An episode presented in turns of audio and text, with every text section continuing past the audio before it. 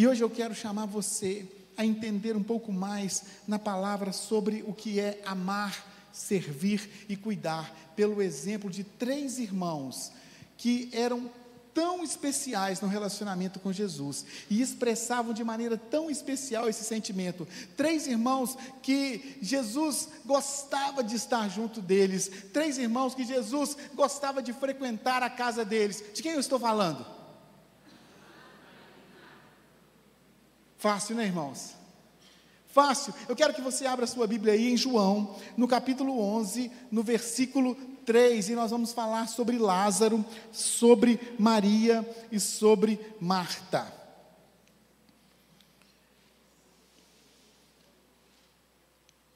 Esses três irmãos não eram parte dos doze. Esses três irmãos não foram pastores proeminentes, pelo menos nós não temos assim como afirmar que eles foram grandes líderes da igreja, fundadores de dezenas de igrejas, apóstolos que espalharam o evangelho, mas a grande marca deles estava no, na qualidade, na intensidade, na profundidade do relacionamento que eles tinham com Jesus Cristo. E nós vemos aqui no versículo 3 do capítulo 11 de João o seguinte: As duas irmãs mandaram dizer a Jesus: Senhor, o seu querido amigo Lázaro está doente. Como Lázaro era conhecido? Como um amigo de Jesus. Não só as irmãs chamavam Lázaro de amigo de Jesus, como nós vimos esse versículo, mas se você for ao versículo 11, você vai encontrar a seguinte narrativa: Jesus disse isso e depois continuou. Jesus dizendo: o nosso amigo Lázaro está dormindo, mas eu vou lá acordá-lo. Jesus, quem é que estava falando isso? Com quem que ele estava falando? Com os discípulos. Então, Jesus chamava Lázaro de amigo dele e amigo dos discípulos. Se você for ao versículo 5 de João 11, você encontrará a seguinte narrativa, no 5 e no 6. Jesus amava muito Marta e a sua irmã, e também Lázaro. Porém, quando soube que Lázaro estava doente, ainda ficou dois dias onde estava. Meus irmãos, aqui nós vemos uma certa, ou temos um sentimento de uma certa incoerência. O versículo 5 fala que literalmente Jesus amava aqueles três. Verdade? Vocês têm isso comigo aí? O versículo 5 de João 11. Fala que Jesus amava Marta, fala que Jesus amava Maria e Jesus amava Lázaro. E eu quero pegar aqui a figura de Lázaro, um desses três irmãos, para falar sobre essa relação de amor. Como pode Jesus amar Lázaro e receber a notícia que ele havia morrido e simplesmente não fazer nada? Sabe, eu fico pensando, se Jesus realmente amasse aquela família, ele não teria demorado tanto para socorrê-los. Ele teria deixado tudo e sairia correndo, pelo menos para consolar aquela família. Quando você recebe a notícia que alguém que você ama morreu e você fica pensando nos familiares daquela pessoa, o que, que você faz? Eu não sei o que você faz, mas eu ligo, eu pergunto aonde vocês estão, eu preciso encontrar com vocês, vocês estão precisando de alguma coisa. Ah, mas você é pastor? Não, não é por causa de que eu sou pastor, independente de eu ser pastor, eu sempre fiz isso. Eu, né, eu, eu sou daquelas pessoas que estão sempre preocupados se alguém está junto, se a pessoa não está sozinha. Quantas madrugadas frias eu passei em Belo Horizonte sozinho com pessoas em velório. E aqui nós temos uma notícia muito difícil, uma notícia terrível. E Jesus, o portador de todo o poder, aquele que já havia ressuscitado outros, vê o seu amigo morrer e fica dois dias sem fazer nada. Nós conhecemos a história, não é verdade? No fim das contas, o que é que Jesus fez? Ressuscitou aquele homem. Mas mesmo conhecendo a história, mesmo sabendo que ele ressuscitou Lázaro, e mesmo sabendo que ele morreu por mim e por você, Quantos de nós ainda duvidamos do amor de Jesus? Quantos de nós estamos perguntando: ah, se Jesus me amasse mesmo, não teria me deixado casar com essa pessoa que eu me casei? Ah, se Jesus me amasse mesmo, e ele soubesse que o meu casamento ia acabar, ia divorciar, ele não tinha deixado eu entrar nessa fria. Não, não, se Jesus me amasse mesmo, não sofreria tanto eu conseguiria engravidar, eu não ficaria doente. Se Jesus me amasse, Ele não deixaria eu ter esse prejuízo que eu tive, Ele não deixaria o meu sócio me roubar. Ah, se Jesus me amasse mesmo, eu não teria feito essas coisas erradas, eu não estava me envolvendo com, com drogas, com álcool. Se Jesus me amasse mesmo, e nós estamos como aquelas pessoas duvidando do amor de Jesus. Sabe, a maldade, as doenças, a morte, a traição, a infidelidade, todas as coisas más que existem no mundo. Elas existem por causa das escolhas erradas que o homem tem feito desde o Éden. Como assim, pastor? Se Deus me amasse mesmo, não deixava eu escolher errado. Existe uma um entendimento que nós precisamos ter sobre algo que existe na humanidade, dotada por Deus em cada um de nós, que se chama livre-arbítrio. Quem aqui já teve vontade de não ter livre-arbítrio? Só eu? Teve uma vez que eu olhei e falei: Senhor Deus, tudo que eu quero fazer, eu não faço. Tudo que eu não quero, eu faço. Gente, eu sei que foi outro Paulo que falou isso, mas eu também falei. Uma vez eu falei com Deus, eu era adolescente, eu falei assim: Deus, para que livre-arbítrio? Faz o seguinte: o senhor resolve. Ninguém ali na galeria pensou isso na vida, não, só eu. Gente, para que livre-arbítrio?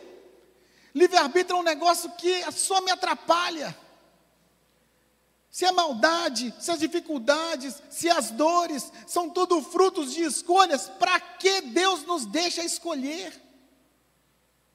Eu queria te dar um, um entendimento.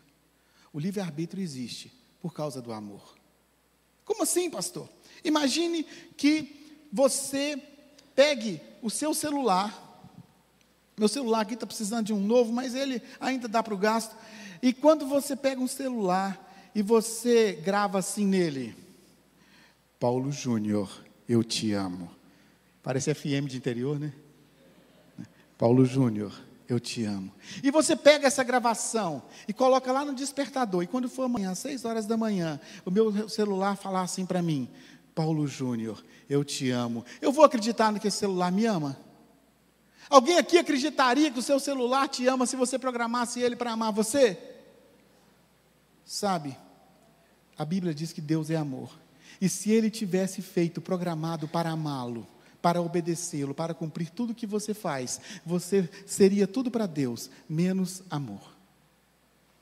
Porque você não teria a opção de não amá-lo.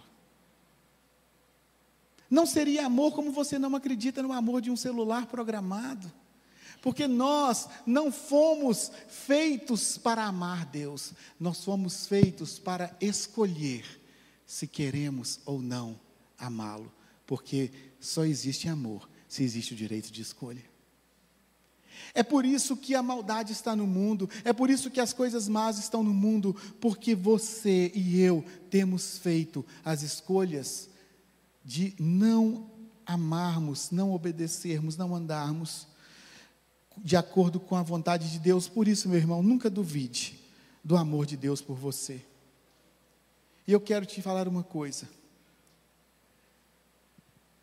As suas atitudes até podem dizer o quanto você ama a Deus ou não, mas nunca vão dizer o quanto Ele te ama. As suas atitudes podem revelar o que você sente por ele, mas nunca medirão o que ele sente por você. Em 1 João 4, versículos 20 e 21 diz assim: Se alguém diz, Eu amo a Deus, mas odeia o seu irmão, é mentiroso. Pois ninguém pode amar a Deus a quem não vê, se não amar o seu irmão a quem vê. O mandamento que Cristo nos deu é esse: quem ama a Deus, que ame também o seu irmão. Eu quero contar uma coisa para você. O diabo tem usado como estratégia para minar o seu relacionamento com Deus, para destruir o seu relacionamento com Deus, destruindo o seu relacionamento com os irmãos. A maneira mais leviana e mais estratégica que o, que o diabo tem usado para impedir que você tenha um relacionamento profundo com o Senhor é impedindo que você tenha um relacionamento de amor uns com os outros. Por quê? Como você pode amar a Deus a quem você não vê, se você não está conseguindo amar ao seu irmão que você vê? Portanto, a primeira característica de alguém que tem um profundo relacionamento com o Senhor é o amor. E esse amor necessariamente precisa se estender ao irmão, ao próximo. A segunda característica é o serviço. E aqui nós vamos falar de qual dos irmãos? De quem? Marta. Quem são as Martas aqui presentes, né? Presentes. Eu acho que sou uma delas, né? Marta, aquela pessoa que gosta de servir, que gosta de trabalhar, que gosta de fazer, que gosta de, de pôr a coisa para acontecer. Quem se identifica com Marta aqui? Né? Quem se identifica, o pessoal tem medo de se identificar com Marta, porque todo mundo acha que Marta é a vilã. Né? Marta é a vilã da história, é assim que a gente olha para Marta, não é? A gente olha para Marta pensando assim, gente, essa Marta. Veja o que é está escrito aqui em Lucas 10, nos versículos 38 a 41. O texto diz assim: Jesus e os seus discípulos continuaram a sua viagem e chegaram a um povoado. Ali uma mulher chamada Marta recebeu o recebeu na casa dela. Maria, sua irmã, Maria, a sua irmã, sentou-se aos pés do Senhor e ficou ouvindo o que ele ensinava. Marta estava ocupada com todo o trabalho da casa. Então chegou perto de Jesus e perguntou: O Senhor não se importa que a minha irmã me deixe sozinha com todo esse trabalho? Mande que ela venha me ajudar. Aí o Senhor respondeu: Marta, Marta, você está agitada e preocupada com muitas coisas, mas apenas uma é necessária. Maria escolheu a melhor de todas, e esta ninguém vai tomar dela. É a vilã ou não é a vilã? Ainda tomou um sabão de graça, né? Ninguém gosta muito dessa situação que Marta viveu, considerando o sabão que ela tomou de Jesus. Mas sabe, meus irmãos, eu queria que você entendesse algumas coisas em relação a essa situação de Marta. A primeira coisa, quando você pega esse versículo de Lucas 10, no versículo 38, você descobre uma coisa. Aonde Jesus havia chegado? Na casa de quem? Na casa de quem? A casa não era de Marta, de Maria e de Lázaro, a casa era de Marta. Alguns estudiosos, teólogos, que estudam um pouco mais da cultura e, da, e dos escritos é, paralelos à Bíblia, falam que tudo indica que Marta era a irmã mais velha, que ela possivelmente, naquele contexto, havia acolhido os seus irmãos, que provavelmente não tinham mais os seus pais, portanto eram solteiros e moravam com ela, e que ela também era viúva. E naquele contexto morava Marta e seus irmãos solteiros, Maria e Lázaro. Mas a casa era de Marta. E Jesus, como sempre andava sozinho, chegou lá na casa dela sozinho, correto, irmãos? Com quem que Jesus andava? Jesus era igual meu filho mais velho, só anda em bando. Aqui tem alguém que anda em bando? Né? Tem uma turma aqui que anda em bando? Tem uma galera que gosta de andar em bando, né? Quando meu filho mais velho se casou, daí uma semana a Verônica falou assim: de repente saiu um da nossa casa, parece que saiu dez. Diminuiu até o valor do supermercado. Né? Porque lá em casa ele chegava para almoçar com a turma do colégio quase inteira, né? Era aquela galera andando junto. Irmãos, Jesus andava com a galera, ele tinha aquela turma dele que andava com ele. E de repente, ele chega na casa de Marta. Meus irmãos, ali naquele contexto, não existia hotel, restaurante. Como que a coisa funcionava? Eles chegavam, e quem é, quem é do interior? Eu sou de Manhuaçu, né? Que é uma cidade do interior. Quem é do interior aí sabe, lembra dessa, dessas histórias, né? Como é que fala assim? Posada, né? A pessoa ia. Antigamente usava essa expressão, né? É, ele ia pousar, né? ele ia ficar na casa das pessoas, né? E Jesus chega ali, gente. E o que, que Marta vai fazer? A responsabilidade dela. Ela tinha que preparar comida para a tropa, gente. Ela tinha que preparar comida para aquela galera. Ela tinha que arrumar as coisas. Talvez alguns fossem dormir naquela casa, não sei quantos iam caber, mas ela precisava. E ela começou. Mas sabe o que acontece? Quando a gente começa a ler esse texto, parece que Marta estava no dia da faxina. E Jesus chegou e ela não quis parar a faxina. E todo mundo fala assim: pô, mas que mulher lerda. Jesus chega na casa dela e ela não quer parar a faxina. Não era isso, irmãos. Ela estava preparando a casa para receber Jesus. Ela estava preparando a casa para receber os discípulos. Era importante o que ela estava fazendo, mas ela deu uma bobeira, que ela foi cutucar o negócio. Não foi Jesus que mandou ela parar, ela que foi conversar com Jesus e falar assim: aqui, Irmã, e podia pedir para ela me dar uma força, que é coisa demais. Então, meus irmãos, Maria não era vilã, ela estava servindo, ela estava de fato servindo, porque servir é importante, servir é algo muito importante, ela estava servindo Jesus e os seus discípulos, mas ela errou quando ela não entendeu que ela precisava equilibrar melhor as coisas em relação a ter a chance de ter Jesus com ela ali naquele momento.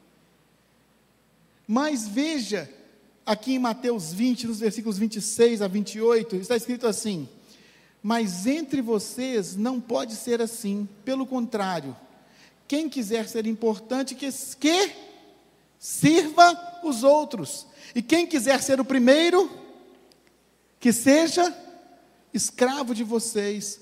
Portanto, até o filho do homem não veio para ser servido, mas para servir e para dar a sua vida em resgate de muitos. Jesus acha errado servir? O que, é que ele veio fazer? Ele não veio para ser servido, ele veio para servir. Mas Marta, naquele momento, ela precisava de entender um pouco da prioridade. E a prioridade é o que nós fazemos para Cristo. É nunca é mais importante do que o próprio Cristo. O que fazemos com Cristo é sempre mais importante do que o que fazemos para Ele. E naquele contexto, irmãos, nós trazemos, Jesus traz um ensino que para nós é muito importante, que é o perigo das relações utilitárias. Muitas vezes, nós temos na nossa mente um padrão de que nós só nos relacionamos com as pessoas pelos que elas, pelo que elas podem fazer para nós. Nós só somos, as pessoas só nos interessam quando elas podem fazer algo que para nós vai trazer vantagem. Nós olhamos para os relacionamentos como se eles fossem trocas, negócios, interesses. E Jesus está dizendo para aquela mulher assim: Eu estou muito mais interessado, Marta, em quem você é no que você pode, do que no que você pode fazer. Sabe, meu irmão, eu quero que você que está aqui nessa nessa noite reflita um pouco sobre qual tipo de relacionamento você tem tido com Cristo. Porque da mesma maneira com que nós às vezes estamos desequilibrados no relacionamento uns com os outros, nós começamos a procurar Cristo pelo que Ele pode fazer por nós e não pelo que Ele é para nós. Nós queremos medir Cristo pelo mesmo padrão que nós medimos uns aos outros. E talvez você possa também estar desequilibrado na sua maneira de entender o que Cristo espera de você. Quanto do seu tempo está sendo gasto na obra dele, comparado com o tempo que você gasta se relacionando com ele? Através da leitura da palavra, através da oração, através da devoção. Pessoas com esse perfil Marta, como eu, às vezes vêm para um culto e, não, e tem o coração tão agitado que não consegue parar para adorar. Né? A gente que é músico, a gente às vezes fica, é, vai, vai num, numa, num momento que a gente não está tocando e a gente não consegue adorar, porque a gente fica olhando o outro tocar e fica vendo as notas e fica é, analisando a harmonia e fica é, querendo talvez aprender, querendo. É, é, se você percebe que, que um cabo soltou, você quer sair correndo e ir lá ajudar o cara que. A gente, a gente precisa acalmar o nosso coração. A gente precisa olhar, sabe, para a obra de Deus e falar assim: eu quero mais o Deus da obra. O Senhor valoriza o seu trabalho, sim, mas Ele valoriza muito mais você do que o seu trabalho. Lá em Efésios 2, no versículo 8 adiante, diz assim: Pois pela graça de Deus vocês são salvos por meio da fé. Isso não vem de vocês, mas é um presente dado por Deus. A salvação não é o resultado dos esforços de vocês. Portanto, ninguém pode orgulhar de tê-la, pois foi Deus quem nos fez o que somos agora, em Sua união com Cristo Jesus. Ele nos criou para que fizéssemos as boas obras, para que para Ele, perdão, para que fizéssemos as boas obras que Ele já havia preparado para nós. Fazendo um destaque nesse texto, você percebe, lá no início do versículo 8 e no final do versículo 10: Pois pela graça de Deus, Deus vocês são salvos, para que fizéssemos as boas obras. Fala comigo assim: Eu fui salvo pela graça. Eu fui salvo para as obras. Perceba que existe aqui uma hierarquia. Você foi salvo as, pela graça. E por ser salvo pelo amor e pela graça, você faz as obras. E não o contrário, não são as obras que te salvam, não são as obras que fazem você ter acesso ao Senhor, é a graça dele. Mas diante dessa graça você não consegue ficar paralisado, você precisa avançar, você precisa fazer. E esse era o coração de Marta, esse era o coração daquela mulher. E para terminar, amar Lázaro, servir Marta e cuidar, logicamente, Maria. Maria, a mulher de joelhos. Isso dá uma outra mensagem, talvez. Maria, a mulher que estava sempre, que estava sempre de joelhos. Veja o que está escrito em João, no capítulo 11, no versículo 1. O texto diz assim para nós, João 11, versículo 1: um homem chamado Lázaro estava doente. Ele era do povoado de Betânia, onde Maria e sua irmã Marta moravam.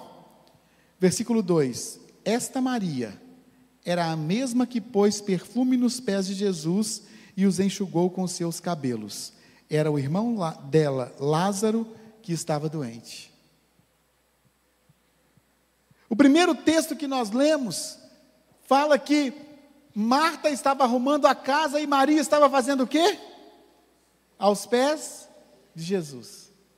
Agora, nós vemos que essa mulher é a mesma que quando Jesus estava numa outra casa, ela pegou o perfume e ela derramou aos pés dele.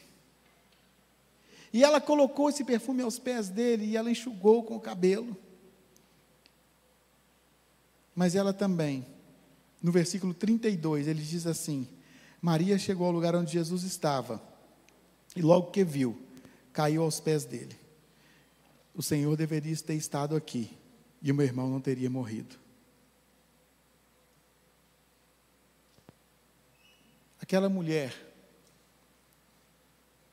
que quando ficou sabendo que o seu irmão estava morto e Jesus havia chegado, se jogou aos pés dele. É a mesma que enxugou os, com seus cabelos o perfume aos pés dele. E é a mesma que estava é, aprendendo aos pés de Jesus. Quero que você olhe para mim e eu quero te dar um, um detalhe importante sobre esse momento do ensino. Naquele contexto, mulheres não podiam se assentar para aprender de um rabino. Mulheres não podiam ter acesso ao ensino. E Jesus estava na casa dela, na casa da irmã dela, onde ela morava, ensinando para ela. Muitos acham que o Evangelho é excludente. Mas não. Jesus se preocupa com aqueles que estão excluídos. Jesus se preocupa com aqueles que são a minoria. Jesus se preocupa com aqueles que estão sofrendo. Jesus não discrimina, Jesus inclui. A questão é que Jesus sempre chama você como você está, mas nunca para você ficar como está. Jesus chama você do jeito que você é, para viver a vida e ser transformado num discípulo como ele é. Texto diz: Venham a mim todos os que estão cansados e sobrecarregados, e eu vos aliviarei. Tomem sobre vocês o meu jugo e aprendam de mim, porque eu sou manso e humilde de coração, e vocês acharão descanso para a sua alma porque o meu jugo é suave e o meu fardo é leve. Veja o versículo 29 fala assim, o 28 fala: Venham a mim. Mas o 29 fala: Aprendam de mim. Venha, se você está sofrendo, mas não é para você continuar sofrendo. Venham se, você, se ninguém mais te ama mas venha conhecer o amor. Venha, se ninguém quer você, porque eu quero te ensinar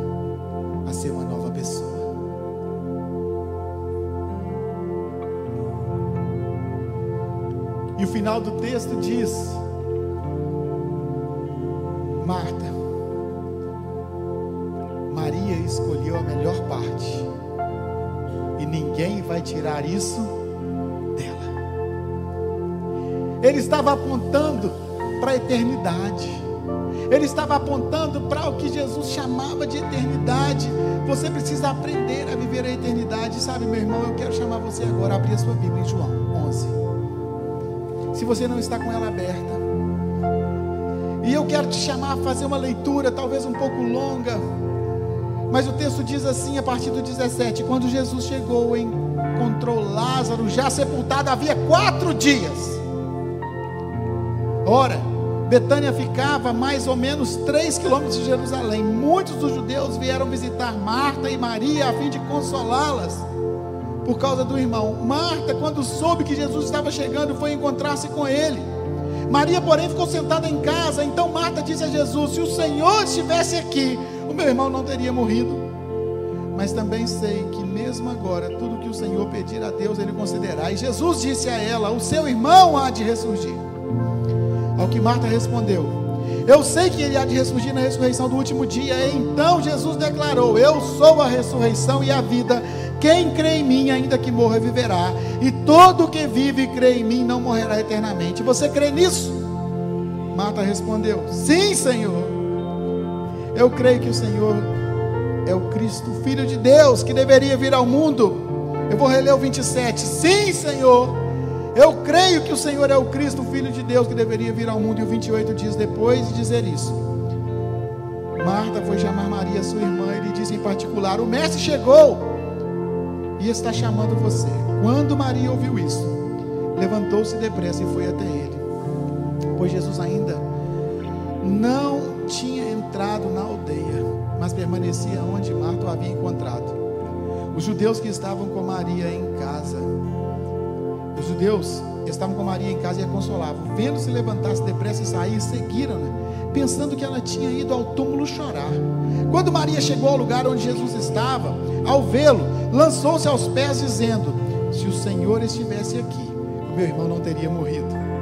Quando Jesus viu que ela chorava e que os judeus que acompanhavam também choravam, agitou-se no espírito e se comoveu e perguntou: Onde vocês o puseram? E eles responderam: O Senhor, venha, venha ver. E Jesus chorou. Então os judeus disseram: Veja o quanto ele amava. Mas olha aqui, irmãos, alguns disseram: Será que ele, que abriu olhos do cego, não podia fazer com, com que Lázaro não morresse? E Jesus agitou-se novamente em si mesmo, foi até o túmulo, que era uma gruta em cuja entrada tinha colocado uma pedra. Então Jesus ordenou: Tirem a pedra. Marta, irmã do falecido, disse a Jesus: Senhor, já cheira mal, porque está morta há quatro dias. E Jesus respondeu: Eu não disse isso, eu não disse a você que se cresce veria a glória de Deus. Então tiraram a pedra. Jesus levantou, levantando os olhos para o céu, disse: Pai, graças eu te dou porque me ouviste. Eu sei que sempre me ouves mas falei isso por causa da multidão presente, para que creiam que tu me enviaste. E depois de dizer isso, clamou em alta voz: Lázaro, venha para fora. Aquele que tinha morrido saiu, tendo os pés e as mãos amarrados com ataduras e o rosto voltado em, é, envolto em um lenço. Então Jesus lhe ordenou: Desamarre-no e deixe que ele vá. Pastor, mas por que o senhor leu um texto tão longo? para te contar que este é o, o milagre mais extenso descrito nos quatro evangelhos. Não tem nenhum milagre que Jesus fez que gastou tantos versículos para ser descrito. Qual a importância disso, pastor? Este é o mais importante milagre de Jesus. Por quê? Como você pode mensurar a importância de um milagre em detrimento de outros? Afinal, Jesus já havia É mais importante? Dentro da cultura judaica, os judeus acreditavam que quando alguém morria, o seu espírito demorava três dias para chegar ao céu. Daí o fato de Jesus ter ficado três dias ali no túmulo. E eles acreditavam que só o Messias poderia ressuscitar alguém depois de três dias. Eles, não acreditavam que seria possível alguém ser ressuscitado. Jesus havia ressuscitado o filho da viúva. Vocês se lembram? Estava logo indo ser enterrado. Ele havia ressuscitado também quem? A filha de Jairo. Ela havia acabado de morrer e ele também havia ressuscitado aquela mulher. Mas agora, Agora ele se atrasou propositalmente para chegar naquele lugar, porque era a sua última jornada antes da sua crucificação. E ele chega então no quarto dia naquele lugar. E ele faz o milagre messiânico de trazer de volta à vida aquele homem depois de quatro dias de sepultado.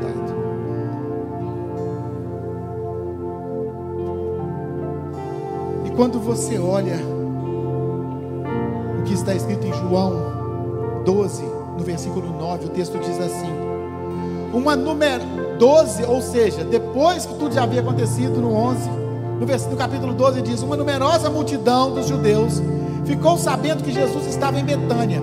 Eles foram até lá não só por causa dele, mas para ver Lázaro a quem ele tinha ressuscitado dentre os mortos.